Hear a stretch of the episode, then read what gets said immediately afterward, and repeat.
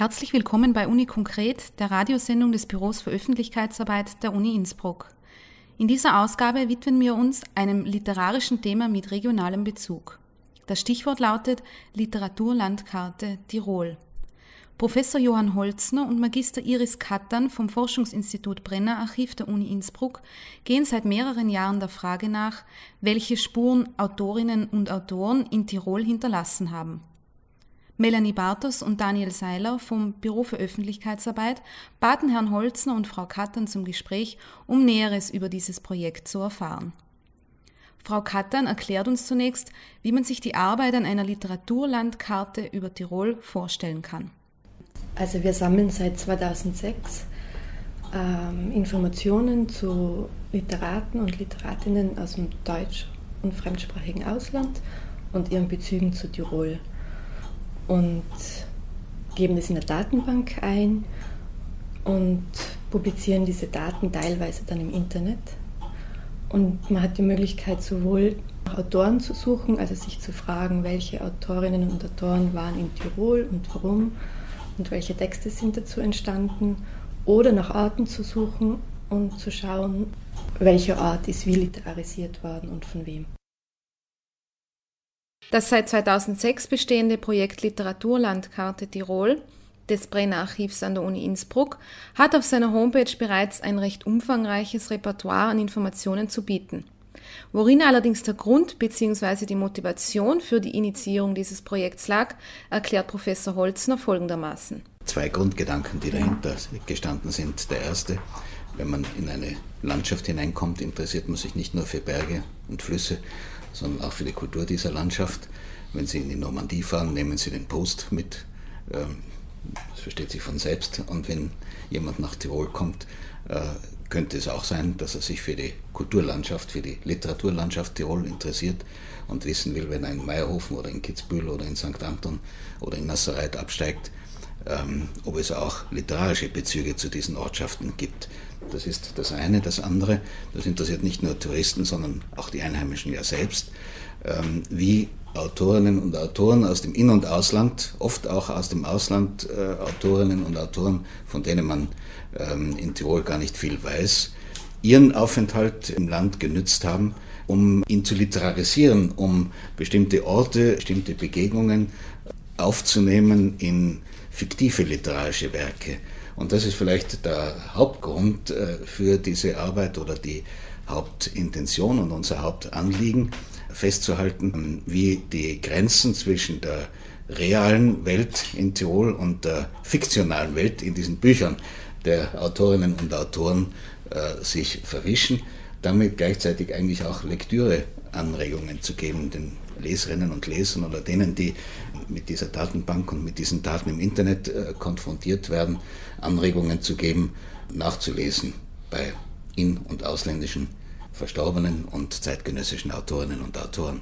Zu allen Autoren oder fast zu allen Autoren sind Texte vorhanden, zum Teil auch sehr längere Texte und es gibt, natürlich sind die Orte im Moment, so wie die Datenbank jetzt, wo sie gerade steht, nur, nur verschieden stark bearbeitet. Aber es gibt wirklich Orte, wo man schon diachron und synchron schauen kann, einmal, welche Stimmen gibt es zu dem Ort und wie vielfältig sind da die Bilder dazu. Mhm. Und ich glaube, das ist sehr wohl, dass es vor allem auch für Tiroler sehr interessant sein kann. Das ist das Interessante, dass die Literaten sehr oft in ihren Darstellungen ganz abweichen, ganz stark abweichen äh, von den Darstellungen, die uns vertraut sind. Ähm, und das könnte äh, Tiroler Leserinnen und Leser vielleicht sogar mehr interessieren als, als Touristen, die auf der Durchreise sind. Aber ähm, das Wichtigste ist, glaube ich, äh, wirklich, dass man äh, eben diese Übergänge zwischen der ähm, realen und der äh, literarisierten äh, Welt äh, beobachten kann, wenn man in dieser äh, Datenbank äh, herumsurft, ähm, weil man da auch einen Blick äh, auf die Zeichen, ähm, einen schärferen Blick auf die Zeichen äh, bekommt, mit denen wir jeden Tag äh, umgehen müssen. Äh, wir haben äh, Zeichen gewissermaßen äh, auf der Straße und wir haben Zeichen in den literarischen Texten.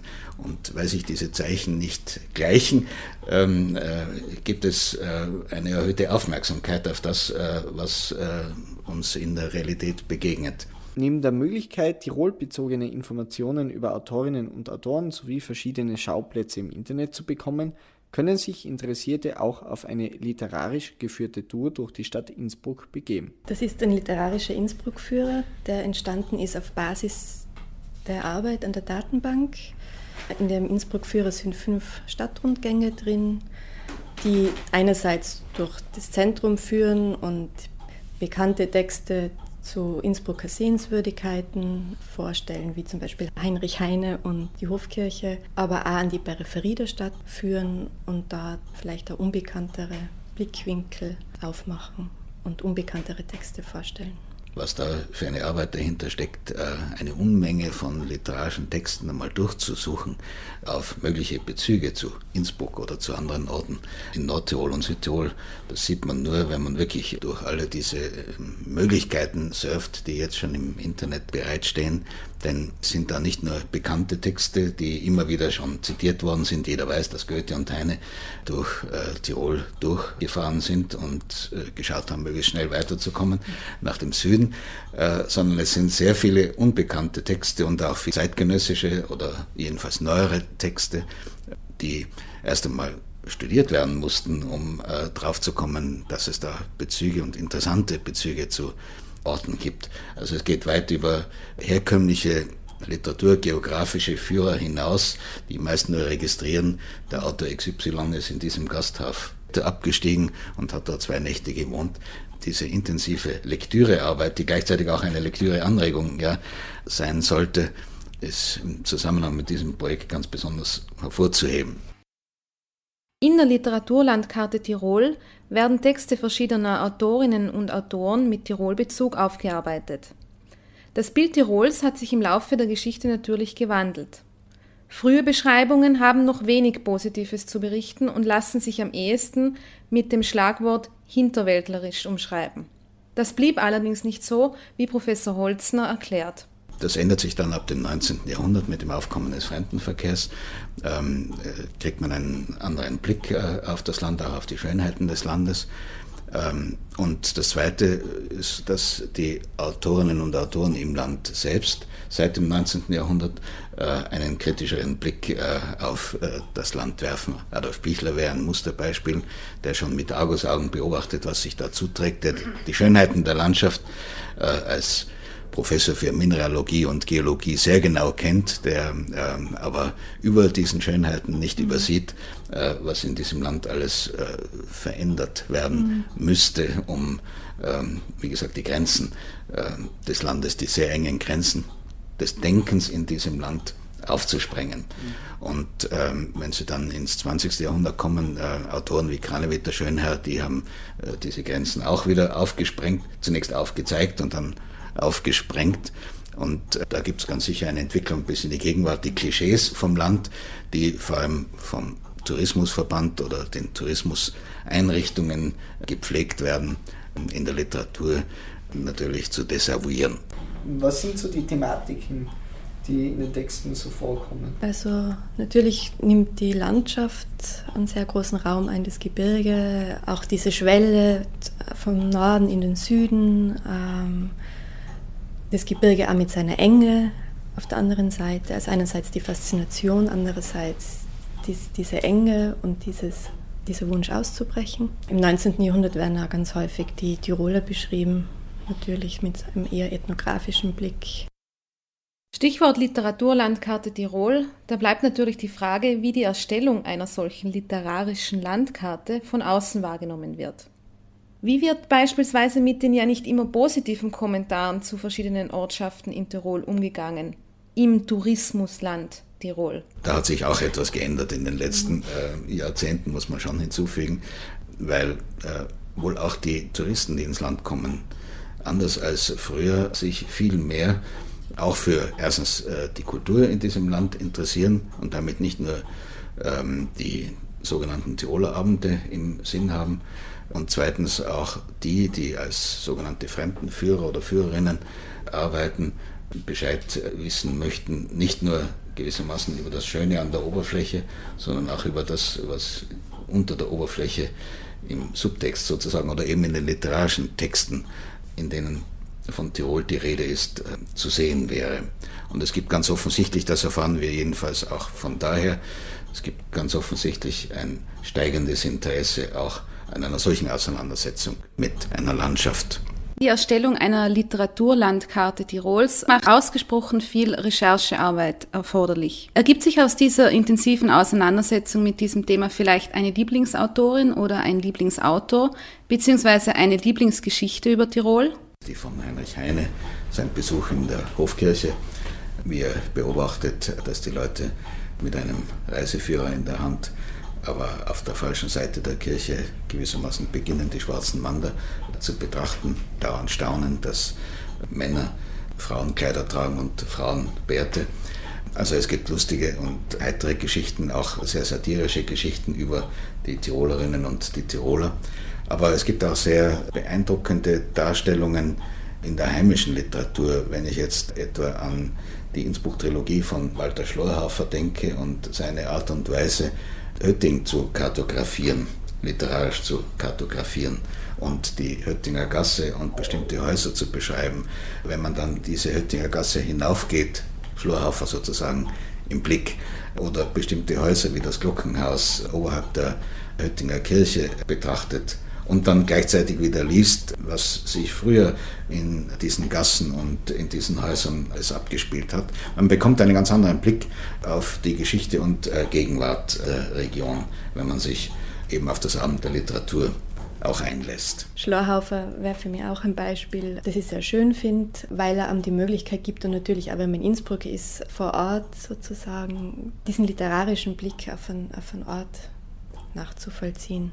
Natürlich möchten wir in dieser Ausgabe von Uni Konkret nicht ohne Beispiel für Spuren Tirols in der Literatur bleiben.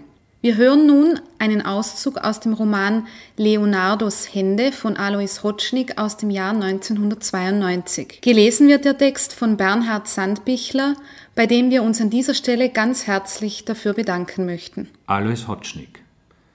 Ein Schauplatz, an dem er den anderen beim Scheitern zusehen konnte, war das olympische Dorf, in dem er fast täglich stundenlang auf Empfang zu stehen hatte und in dem die Fahrer einander ausgeliefert waren wie nirgendwo sonst, weil es dort keine Ablenkung gab.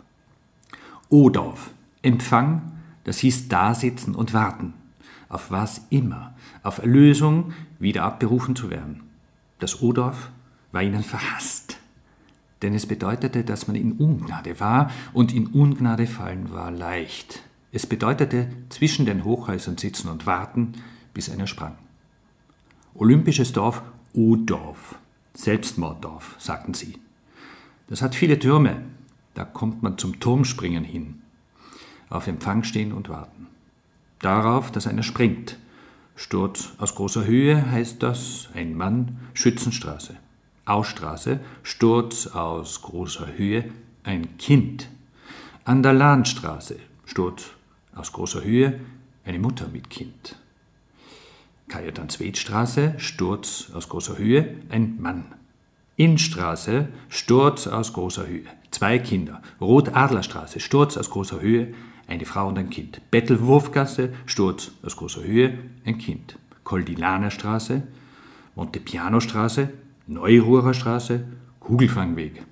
Auf Empfang stehen, auf Empfang stehen, täglich, ein paar Stunden, an der Landstraße, Schützenstraße, Kajetan-Zwed-Straße, jeden Tag Innstraße, Rot-Adler-Straße, bis man einander nicht mehr ertrug, Bettelwurfgasse, an der Landstraße, auf Empfang stehen und warten. Und hoffen, dass keiner springt, nicht diesmal, und hoffen, dass nichts passiert, auch wenn das die Zeit endlos machte. Die Springer waren ihnen verhasst, denn nur ihretwegen stand man dort auf Empfang, nur ihretwegen und also zwecklos.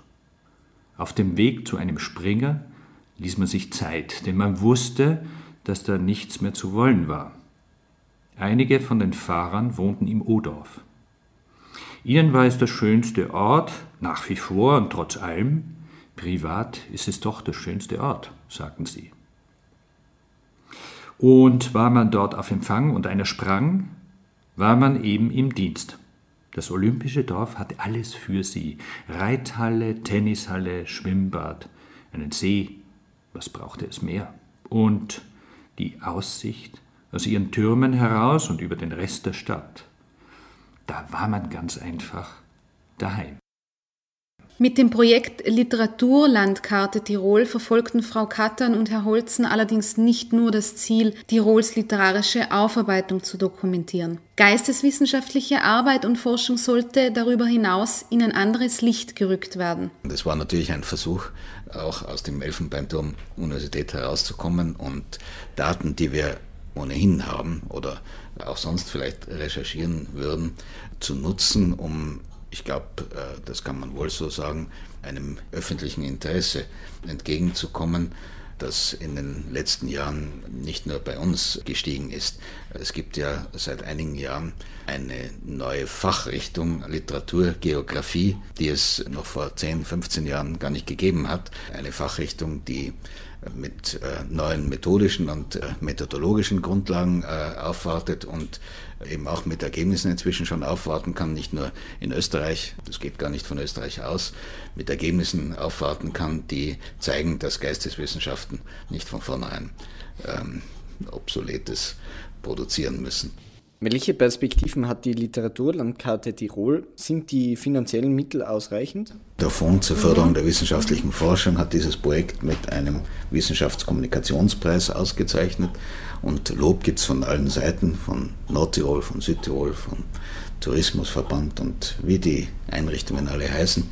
Aber die Finanzierung ist wirklich ein Problem. Wir haben uns das, muss ich ganz offen sagen, viel leichter vorgestellt, weil wir gedacht haben, dass wo ein Interesse ist, vielleicht auch eine Finanzierungsmöglichkeit sich auftut. Aber im Augenblick äh, sind wir gerade wieder dabei, ein neues FF-Projekt ähm, zu beantragen, weil das uns am ehesten eine Chance bietet, dieses Projekt in großem Stil weiterzuführen. Die Gemeinden haben bisher uns im Stich gelassen. Nähere Informationen zu den Publikationen im Rahmen der Literaturlandkarte Tirol erhalten Sie auf der Homepage des Brenner Archivs auf der Seite der Uni Innsbruck. An dieser Stelle möchten wir auch noch einmal darauf aufmerksam machen, dass es die Möglichkeit gibt, Mitglied im Brenner Forum zu werden und somit das Projekt auch finanziell zu unterstützen. Melanie Bartos und Daniel Seiler bedanken sich für ihr Interesse. Bis bald bei Uni Konkret. Die Sendung zum Nachhören gibt es übrigens auch auf der Homepage der Universität Innsbruck und kann kostenlos bei iTunes U abonniert werden.